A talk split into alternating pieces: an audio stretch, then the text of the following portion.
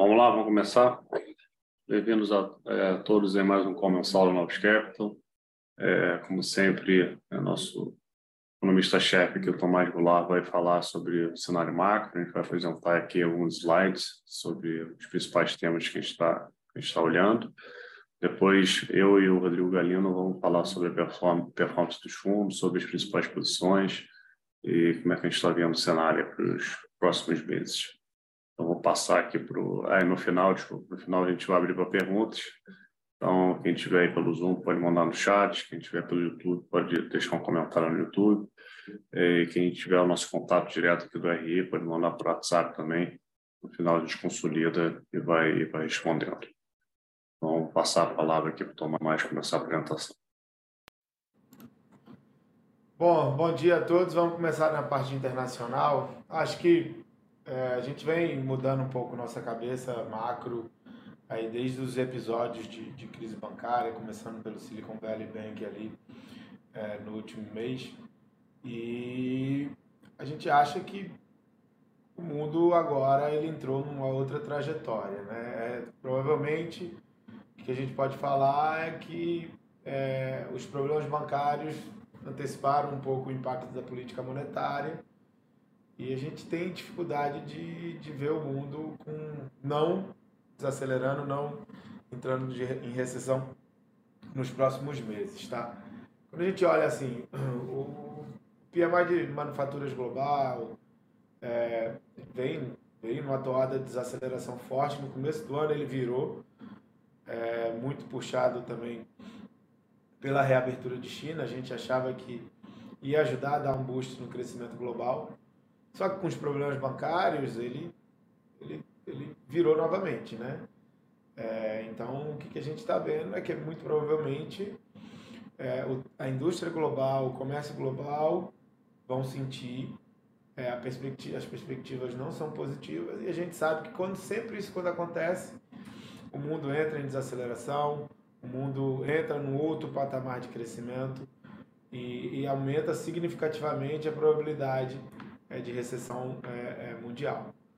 O, os indicadores de crédito, né, semana que vem a gente tem a divulgação desse novo indicador de crédito, né, SLOS, é nos Estados Unidos, né, o Senior Loan Office Survey, é, que ele, na verdade, ele tenta fazer o tracking de quais são as perspectivas de concessão de crédito na economia americana.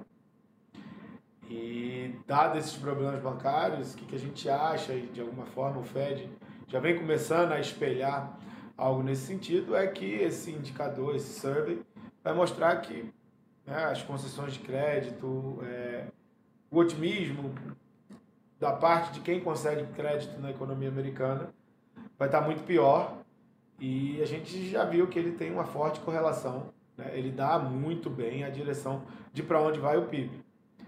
Então, é, a gente vai ver o indicador de semana que vem, mas ao que tudo indica, ele vai estar nessa, nessa indicação e muito provavelmente o PIB vai seguir. Então a gente olha, fala, olha, os indicadores de crédito vão trazer uma informação para a economia é, americana relevante. Né? O problema não parece ser trivial quando a gente olha é, o total asset value com relação ao PIB dos, dos bancos que faliram no último, né, no último século nos Estados Unidos. Óbvio que a gente tem 29, bateu 6,5% do PIB.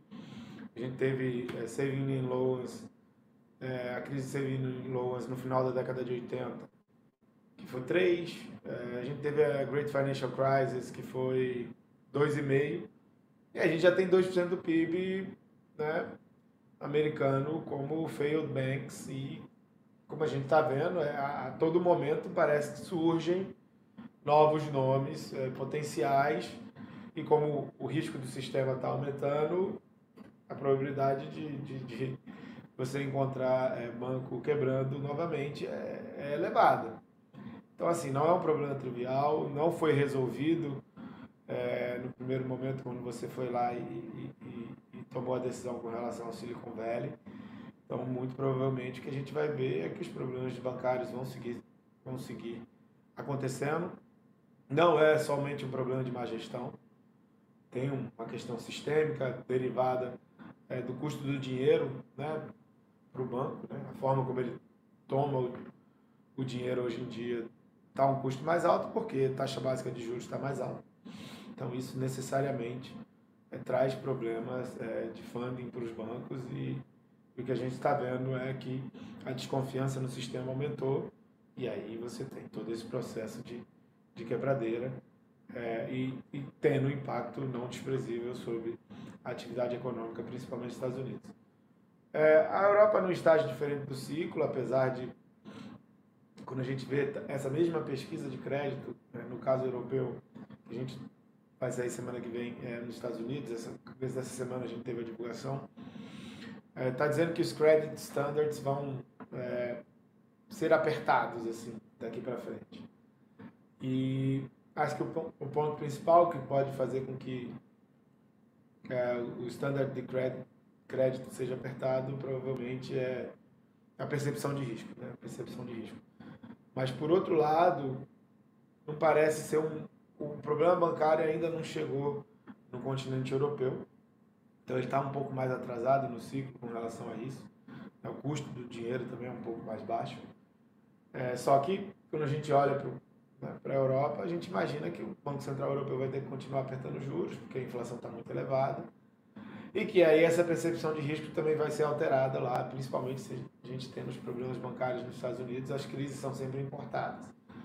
E aí a dinâmica é, você começa a ver banco quebrando em alguns países europeus, e aí você vai lá, escolhe um banco alemão para atacar, e aí o banco alemão é atacado, provavelmente o Deutsche, aí depois você tem um banco é, espanhol que vai ser atacado, um banco francês, e depois um banco italiano. Então a gente sabe que as crises bancárias elas ocorrem dessa forma, e parece que a Europa está um pouco atrasada no ciclo, mas a gente acha que ela está longe de estar imune a esse risco. É, falando de macro, de uma forma geral, o que, que a gente vê? A gente vê um começo, um início de normalização no mercado de trabalho em níveis é, muito elevados. Né? A gente olha o job openings, patamar ainda muito elevado, ele está rodando ali 9, mil, 9 milhões e 500 e tem que voltar a 7 milhões. Então, é um patamar bem, bem abaixo de onde ele está rodando hoje em dia.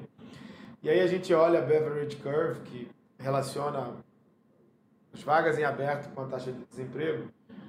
É, isso daqui é um call do, do Waller e é até interessante, porque se ela cai de forma é, vertical, é, ela representa. Esse daí é o cenário bom para o soft landing, né? Porque você diminui o número de vagas em aberto, mas a taxa de desemprego não sobe. É uma coisa que está acontecendo nos últimos 18 meses. A gente acha que tem muita relação disso com o aumento de taxa de participação, que está mantendo, está né, tá impedindo com que a taxa de desemprego suba. Mas a taxa de participação, principalmente no prime age, né, naqueles trabalhadores mais produtivos, né, de 18 a 55 anos, ela já está no, no máximo histórico dela. Então, provavelmente o que a gente vai ver é uma redução do job openings e um aumento da taxa de desemprego e, assim, nessa perspectiva de aumento da taxa de desemprego, teve até um paper aí do mês passado, do SECET, é, falando que em todos os episódios de desinflação que aconteceram na história, você necessariamente tem um aumento de 200 bips na taxa de desemprego. Então, é, essa beverage curve, apesar de no momento ela está mostrando uma possibilidade de manutenção de estabilidade na taxa de desemprego com redução de vagas abertas de trabalho, te imagina que daqui para frente deva é, ficar mais inclinada na forma tradicional, como a gente viu em, em episódios anteriores.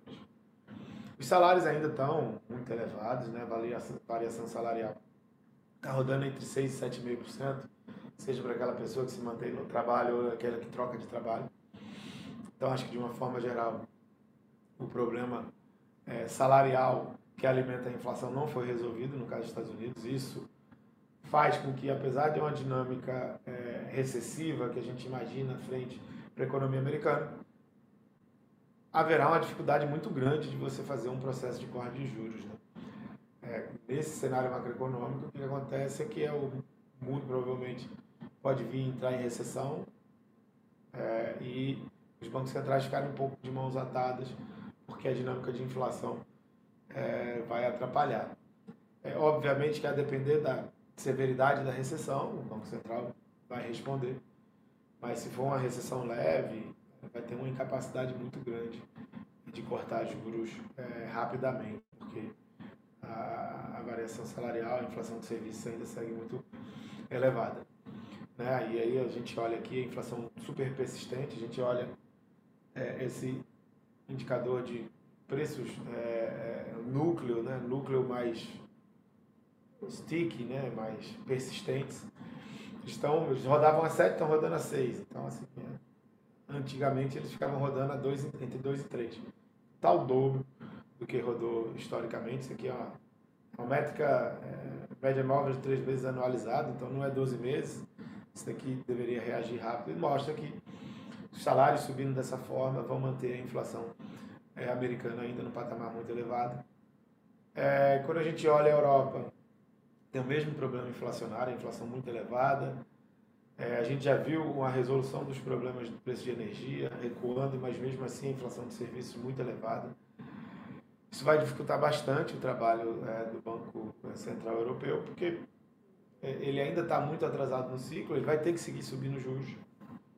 É, mas, quando a gente olha do outro lado do Atlântico, muito provavelmente a gente vai ter é, um movimento de recessão. E aí, como é que, como é que o Banco Central Europeu vai operar nesse, nesse ambiente com a inflação tão alta, né? essa incapacidade de cortar juros trazer os juros para um nível muito baixo? Então, acho que assim, o mundo como um todo está com esse problema de risco de recessão aliado à inflação alta, impedindo que as respostas de política monetária se deem de uma forma muito séria. Então é, é, um problema adicional. E aí a gente entra em Brasil, né, o arcabouço fiscal, que foi enviado ao Congresso, o Congresso vai é, fazer algumas melhorias no plano, mas nada que seja é, muito game changer com relação ao patamar atual. O que, que a gente vai olhar são as medidas arrecadatórias. É, acho que depois de muita desconfiança que a gente teve com relação ao, ao Haddad e à equipe do Ministério da Fazenda, acho que o mercado é, começou a, a, gostar do que está sendo mostrado. Né? Na verdade, o, a equipe como um todo do Ministério da Fazenda mostrou é, coisas mais é, palatáveis, mais positivas, e o mercado reage é, de alguma forma, de forma é, positiva a esses pontos o arcabouço fiscal, é, de alguma forma, ele te garante que nos próximos quatro anos ele, a dívida não vai explodir. E aí, se você vem com as medidas arrecadatórias, né, que a gente fez aqui, que a gente acha provável, tem 70 bi esse ano, 120 bi ano que vem, você tem outras medidas que também podem entrar, a gente nem está colocando CARF, fim de JCP, fundo exclusivo. É, isso daí pode adicionar mais 70 bi esse ano, 50 bi no ano que vem. Então, assim, pela primeira vez a gente consegue começar a imaginar que de quando o governo soltou aquele PowerPoint mostrando o arcabouço fiscal, que ele tinha menos meio de primário, zero, meio e um entre 23 e 26, a gente achava impossível isso acontecer. Com essas medidas é, arrecadatórias, e ao que tudo indica, o Lula deu sinal verde para o Haddad, andar com essas medidas, esses números se tornaram muito, muito viáveis. Né? Muito viáveis. É, a dívida ainda é ascendente, né? a gente bota um cenário de crescimento entre 1 e 1,5% do PIB. O que a gente pode fazer é revisar esse cenário de crescimento é, esperado do PIB para algo como 2%, e aí a, a relação dívida-PIB fica mais estável. Mas é para dizer que acho que a gente consegue imaginar que a gente vai chegar ao final do governo, na relação de dívida PIB hoje em 74%, a gente pode chegar no final do governo, ela rodando entre 75% e 80% do PIB. Então, é, é, essas medidas de arrecadação são super importantes. Quanto mais elas andarem, mais confiança a gente vai ter de que o governo vai conseguir entregar esse primário, que à primeira vista era muito difícil de acontecer, e agora está se tornando mais viável. E a gente vai olhar a relação dívida-PIB, cada vez ela vai ficar menos inclinada, mais reta, é, trazendo perspectivas positivas para preços de ativos domésticos. É, um outro ponto que é super importante é o, o que está acontecendo com as commodities, principalmente as commodities agrícolas, é, e também por conta da apreciação cambial. A gente tem uma deflação de preços agrícolas já acontecendo, mas também por acontecer muito significativo. É, a gente já está vendo os GPs negativos, eles vão continuar negativos nos próximos é, um, dois meses. E a gente sabe que à medida que os preços agrícolas do IGP caem, não é automático, é, é automática a transmissão para o IPCA, mas que o IPCA reage, responde, começa a cair. Então, é, essa perspectiva de preços alimentos mais positivo vai trazer um grande alívio ali na, na parte de alimentação do IPCA, fazendo com que o headline é, do IPCA venha para baixo. É, acho que um ponto principal é a taxa de desemprego segue muito forte, né? o mercado de trabalho muito aquecido, taxa de desemprego em 8%, né? quando a gente olha aqui, série mensalizada, quase na mínima histórica. É, com essa taxa de desemprego muito baixa, os núcleos de inflação não vão fazer, conseguir fazer a mesma convergência que talvez o headline inflation é, consiga. Então a inflação cheia vem primeiro, é, o mercado de trabalho muito forte ainda vai manter os serviços um pouco pressionados. Mas acho que a sensação de inflação, de uma forma geral, na economia brasileira, acho que a gente acha que tem tudo para mudar e, e, e, as pessoas vão começar a olhar. A gente tem a decisão de meta de inflação aí, ou no mês de maio ou em junho, que caso haja uma decisão por manter a meta de inflação em 3%, com as expectativas já tendo deteriorado com essa percepção de alteração da meta, a gente acha que vai dar uma melhora substancial nas expectativas. É, é, acho que está todo mundo esperando essa decisão do CMN. Caso a decisão do CMN seja uma decisão positiva para o país de manutenção numa meta de inflação mais baixa, isso vai gerar uma queda das expectativas de focos, isso melhora a percepção de inflação, abre espaço para o Banco Central começar o pacote de juros. Né? É, quando a gente olha a comunicação do Banco Central, ele vem aos poucos mudando, dando passos nessa direção, adicionando alguns pontos, te dizendo que, olha, o corte de juros não vai ser ainda na próxima reunião, porque eu preciso esperar passar o arcabouço no Congresso, eu preciso esperar a decisão de meta de inflação, isso acontecendo de forma positiva. Tenho certeza que as expectativas vão cair e as expectativas caindo. Isso vai fazer é, com que o Banco Central comece o movimento de corte de juros. Então a gente vai depender de quanto o CMN vai chamar a reunião é, é, para decisão de meta de inflação. Se eles conseguirem antecipar essa decisão para maio, é, a probabilidade da, da, de você começar a ver um corte pequeno né, de taxa de juros seja aí na última reunião do semestre, na primeira reunião do semestre que vem, né, ou junho ou agosto, é, ele, ele se torna bem, bem provável, né, é, porque as expectativas vão cair e o Banco Central vai ter que reagir, né, cortando juros. E, assim, a gente acha é, é que é, é o, são os pontos mais relevantes a acontecer daqui para frente. É essa decisão é do CMN. Então, te imagina que vai ser algo meio na trajetória de Ilan é, Goldfein, que eles, no começo, eles cortaram, mas começaram de forma lenta, esperaram a desinflação da economia é, se intensificar para depois é, partir para cortes mais agressivos de juros. Então a gente acha que a cabeça do Roberto Campos Neto, do Diogo, da Fernanda, é bem essa, algo que tudo indica, é isso que eles estão pensando em termos de política monetária obviamente, claro, no cenário positivo, onde você não reafirma a meta de 3% e onde você tem a aprovação do arcabouço fiscal no Congresso e com as medidas de arrecadação. Bom, passando aqui, falar sobre a performance dos fundos, né? foi um mês é, bem, bem, bem ruim, tá? a gente, o mercado está muito difícil, né? acho que um cenário macro se deteriorando, né, os ativos é, indo para o outro lado, principalmente no mercado internacional. Né, e no Brasil, a gente teve uma mudança forte de, de percepção e sentimento. Né? É, então, novos macro né, fechou um mês aí com menos de 94, é, o institucional com 46% é, do CDI, o retorno absoluto aí com menos 2,70 no mês, o renda fixa negativo de 0,33 é, no mês é, e o renda fixa 4,94 ligeiramente é, positivo. A então, previdência também 0,35 é, negativo no mês. É, então, olhando o próximo, próximo slide, para a gente abrir da rentabilidade, é, abril, né, a parte internacional, a gente teve é, toda a crise dos bancos né, regionais americanos e o Fed né, interviu rapidamente, dando, dando linha de, de, de, financiamento, então todo mundo pode usar toda a carteira de títulos né, ao par para pegar empréstimo, para pagar é, os depósitos, conseguiram estancar nessa né, mini crise bancária que a gente viu. É, só que eu acho que abriu o olho para um problema muito mais estrutural desses bancos né, nos Estados Unidos. Né? Então, a questão, os, os bancos grandes já não pagavam né, quase nada pelos depósitos. Então, fazendo uma comparação aqui com o Brasil, né, a gente sempre corre aqui para o CDI, né, os bancos, todos os bancos pagam esse, remuneram né, 100% é, CDI, e lá nos Estados Unidos é, é o contrário, remuneram praticamente zero.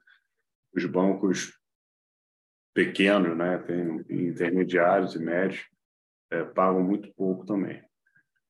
Então acaba que está é, é, tá todo mundo começando a ver que eles podem ter um retorno de 5%, que é o que o Fed Fund está pagando, se eles mudarem as contas por, por esses money market, se mudar, né, abrir uma conta de, você pode comprar diretamente o T-bill é, no mercado e, e, todo mundo começou a fazer conta é, nos bancos e se eles pagarem 100% lá do Fed Funds, não tem rentabilidade nenhuma. Os bancos valem, valem zero. Né? É, então, acho que a gente vai continuar vendo uma consolidação, consolidação aí no, é, no setor. Então, a gente vai continuar vendo é, né, esses, os bancos pequenos perdendo fluxo. Né? E como aconteceu ontem à noite, né, logo após o Paulo né, ter falado, ter dado um discurso que o sistema bancário americano estava muito sólido, estava bem, né? mas o banco, o PECOS, anunciou que está olhando opções, inclusive, de, de, de, de, venda, né? de ser vendido. É, então, estamos num cenário macro bem complicado, né? os juros fecham, tem muita liquidez no sistema, acaba que né, os ativos é, lá fora continuam performando muito bem, principalmente a Bolsa Americana. A gente teve né, o, o resultado das, empresas né, tecnologia né, que vieram muito forte, né, Amazon, Google, é, né, de, de, para meta também de principal.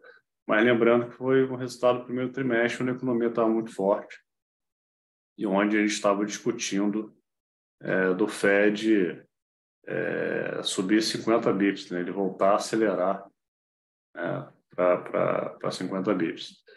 Então, é um resultado de uma economia muito forte. Só que daqui para frente, com esse aperto de crédito, é que os bancos vão ter que reduzir é, crédito, né, vão ter que aumentar o que eles estão pagando pelos depósitos, é, senão eles vão continuar perdendo dinheiro para é, outros é, ativos. Mas voltando aqui para performance, volta no, no slide da performance, aí, por favor abrindo aqui por caixinha. É, acho que de principal, a gente teve no renda fixa local, né, perdeu aí 1% é, cota. A gente estava muito pessimista aqui com, né, com o Brasil, uma posição de, shipping da curva de juros. Né, chegou a ganhar muito dinheiro em fevereiro, com a deterioração que a gente viu ali do estresse do governo com, é, com o BC, né, das ameaças de subir a meta, é, e acabou com o arcabouço fiscal, de fato, né, veio com uma regra de, teto dos gastos, bem diferente do que foram os últimos governos do PT, que né, gastaram 100% do PIB, agora tem uma regra que limita a 2,5%, é né, uma regra que depende muito da receita, mas na margem é, é, acho que foi o suficiente para estancar toda a pior e ter uma reversão grande. Né? A gente demorou para é, enxergar isso, para mudar a cabeça, né? para é, a gente acha que essa posição de shipping ela vai ser estrutural, ela vai voltar em algum momento, né? mas ela foi responsável pela metade da perda no mês. A gente chegou a vender é, um juros intermediário né, para carregar junto, mas no final do, do mês, daí é, é, estressou um pouco. Com, é, após, depois de sair o texto do primeiro texto do, do, do sobre o arcabouço, né, não tinham umas regras muito, muito rígidas, é, então o mercado estressou, então acabou que a gente não ganhou no fechamento nossa posição de juros e perdeu essa parte de shipping. Tá? É, então, o que a gente fez aqui né, para frente? Né? A gente começou a mudar a cabeça, como o Tomás é, falou, as contas do fiscal para esse ano já estão fechando, né? tem tudo para entregar um, um déficit de menos de meio esse ano. Se conseguir mais alguma receita recorrente, consegue zerar o déficit ano que vem. Né? Claro que vai ser né, um, que a receita né, one-off, não vai ser uma coisa estrutural, mas acho que o mercado está focando é olhar para até 2026. Então, até 2026, a dívida não vai explodir, é, vai subir devagar, e se conseguirem algumas receitas extras ou conseguirem implementar todo o plano que eles estão anunciando, eles conseguem chegar pelo menos um déficit zero. A dívida vai continuar subindo, mas a gente aguenta até 26 e, e tem a esperança de, né, de entrar um outro governo depois que, que seja que faça uma mudança mais, mais drástica no, no, na, na, parte fiscal. Tá? Então, isso foi bem impactante para o mercado de juros. É, escolhendo para frente, né, somado a isso, a gente tem aí né, o preço de commodities caindo, você tem aí um espaço para a Petrobras cair, o preço da gasolina aí de 20%, e pode cair mais quase 15% o diesel. Então, acho que esse ambiente que está entrando aí mais recessivo no mercado internacional vai ajudar o Brasil, porque mesmo as commodities caindo, né, se elas não caírem né, bastante né, na margem, o real não desvaloriza tanto, o efeito é, negativo, é net negativo para inflação, a inflação cair. Acho que a parte de alimentação em junho e julho vai rodar negativo, então vai ajudar o, é, sensação de que a inflação está rodando baixa, que está é, desinflando é, é, realmente até dar tempo dessa parte de serviços, que é mais complicada, não só no Brasil, mas no mundo, que só vai bater quando o mercado, é, o desemprego né, voltar, é, voltar a subir. Então, está mais construtivo, tá? então zerou o chip, está carregando a posição vendida nos juros. É, a gente acha que a gente vai caminhar para o BC continuar suavizando o discurso. Começou a suavizar ontem. Acho que ainda manteve aquela parte de qualquer coisa eu vou subir, mas a gente acha que é uma coisa meio protocolar. O bom que ele deu o passo a passo que ele está olhando. Né? Então, a questão do arcabouço, se votar no, na Câmara o texto igual é, e, e, tudo que a gente tem escutado é, do Congresso, que eles vão apertar o texto, vão, vão botar um texto é, é melhor né, para o mercado. É, então, aprovando na Câmara já é um, um check ali do ABC que ele fica mais tranquilo. O principal é a discussão da, da meta. Né? Então, se anteciparem a discussão do CMN de junho para maio, acho que a reunião é 18 de maio, e mantiverem a meta em três, né, devem ampliar o horizonte né, para 24 meses. É, vai ser uma situação positiva, porque o Focus vai cair. E o Focus caindo, né? O principal incômodo do Banco Central são as expectativas, né? O foco, né? que subiram bastante. E a nossa estimativa aqui é que eles subiram né, do 3 para o 4, teve metade foi expectativa de, de que a meta ia ser alterada. Então, se eles voltarem para 3, acho que tem, tem espaço para essas expectativas longas saírem de 4 para 3,5. Se você olhar o mercado de implícita, né, de uma reunião para outra, caiu quase 100 bips, então está tendo uma é, desinflação, então o mercado de implícita né, das Bs sempre vai na frente é, do Focus. E eu acho que o CMN ratificando essa meta em 3, eu acho que a gente vai ter uma rodada de revisões para baixo.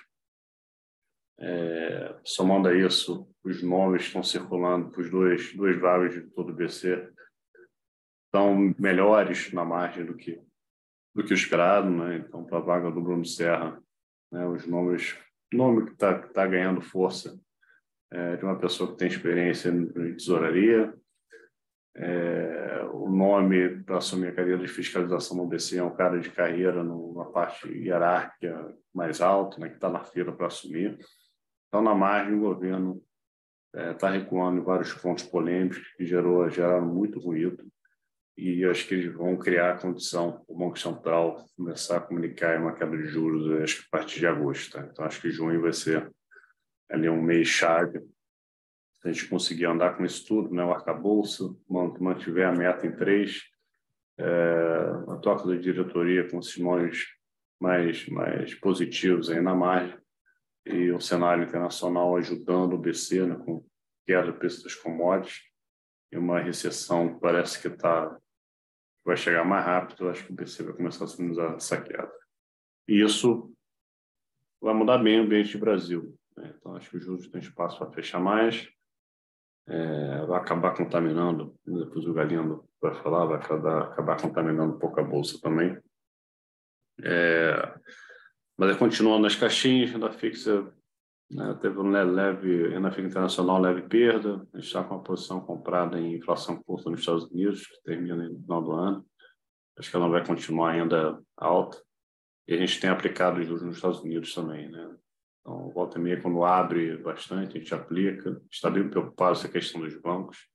Acho que vai afetar aí essa parte de crédito e a recessão vai estar mais perto aí que, é, é a imaginava.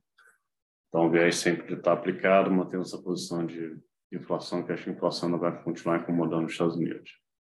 Moedas praticamente no zero a zero, está tá com viés na margem, preço né, de, de dólar, dólar forte, toda vez que a gente entra com uma recessão, acho que tem um, um acho que teve um dólar fraco, andou bastante, está com pequena posição em opções, vendido em euro. Tá? É, é isso, o resumo é esse. A gente está mais construtivo na margem de é, com o Brasil. O fiscal parece que está fechando a conta no curto prazo. Vai ter espaço para a Petrobras cair bastante gasolina. E acho que o PC vai caminhar para sinalizar um corte de juros em agosto. E acho que vai melhorar o ambiente é, é, é aqui na margem. Tá? Então, vou passar para o Galinho para ele falar aí da caixinha de bolsa. Tá, vamos lá. É, o resultado é, foi negativo em 1,30 aí no mês, tá? É, grosso modo, metade das perdas foram lá fora e metade aqui no Brasil. Tá?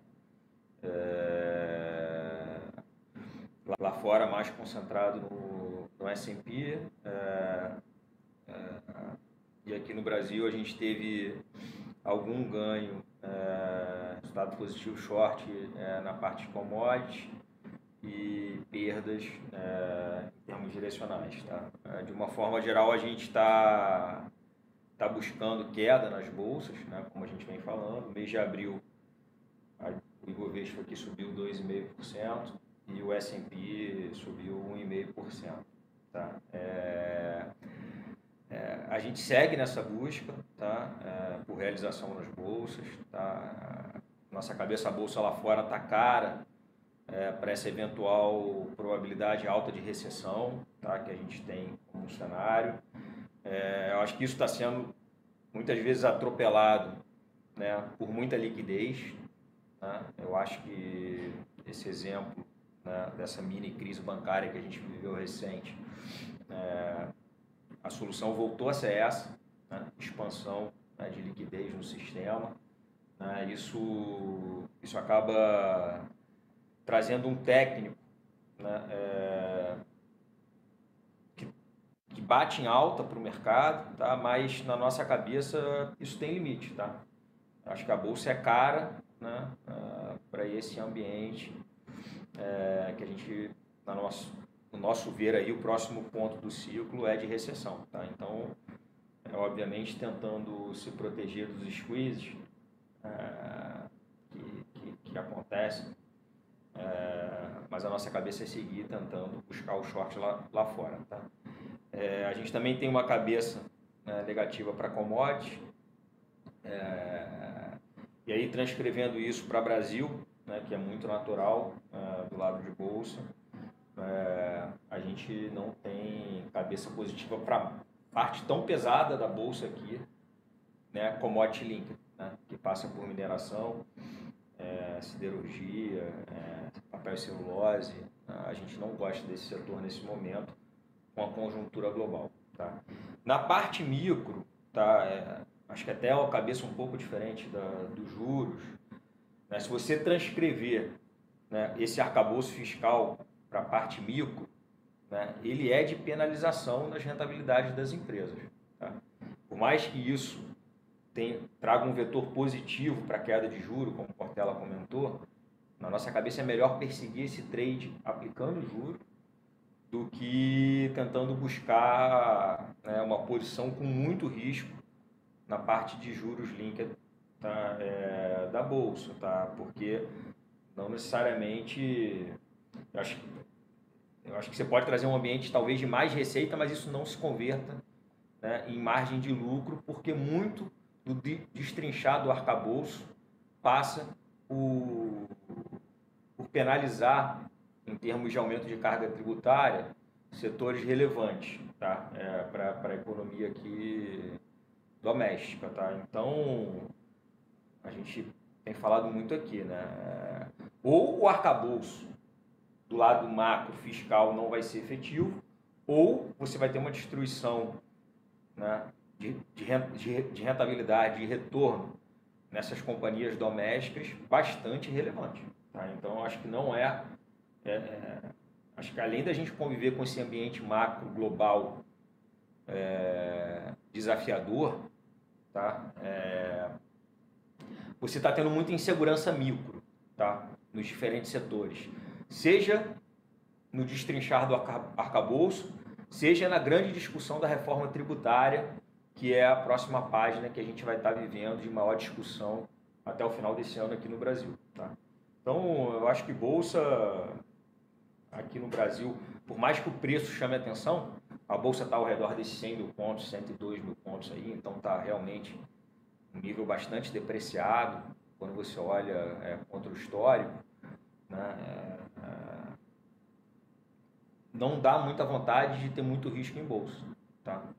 Acho que o Brasil aqui está brincando com fogo.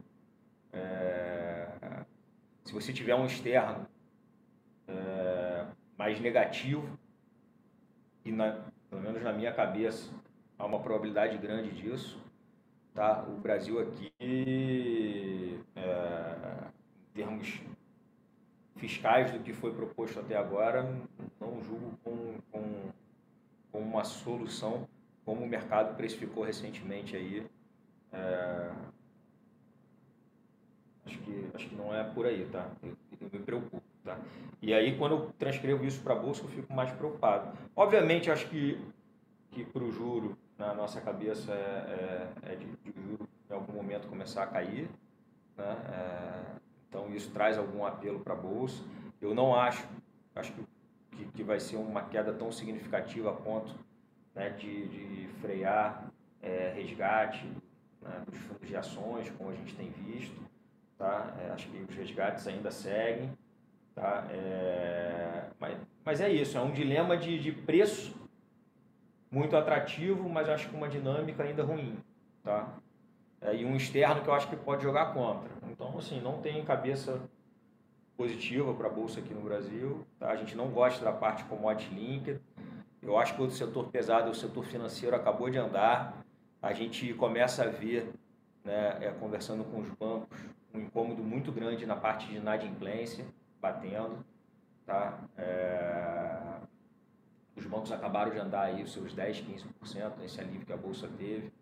Tá? Eu acho que, por mais que você tenha esse ambiente talvez de juro um pouco menor, né, e essa sensação de que o juros está né, tá restritivo aqui no Brasil, né? É, se você começar a ver números de inadimplência e parte de crédito preocupando, é, vão ser razões aí para não ser tão consistente essa alta recente que teve desse setor financeiro. Tá? Então, olhando o índice, a gente não gosta de commodity, a gente não gosta, nesse momento, do setor financeiro, depois da alta que teve. Tá? E, e acho que a parte doméstica, mais juros líquidos, dá para ter algum tipo de trade relativo. É o que a gente tem tentado fazer aqui. Né? É, é uma parte realmente que está muito é, é, depreciada né? pela conjuntura que o Brasil viveu. Né?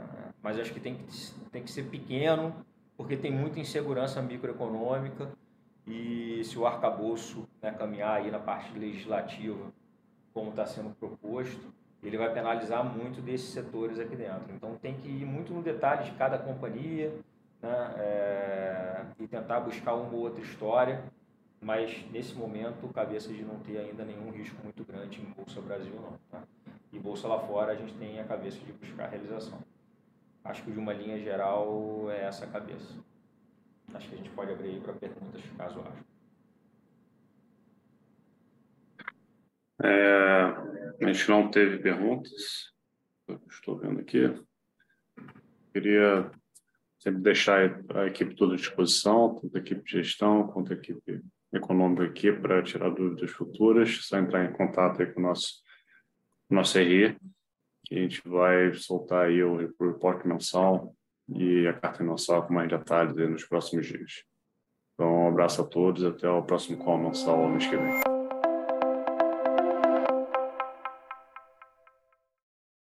A Novos Capital Gestora de Recursos Limitada não comercializa nem distribui cotas de fundos de investimento ou qualquer outro ativo financeiro. Este podcast não constitui uma oferta de serviço pela Novos e tem caráter meramente informativo.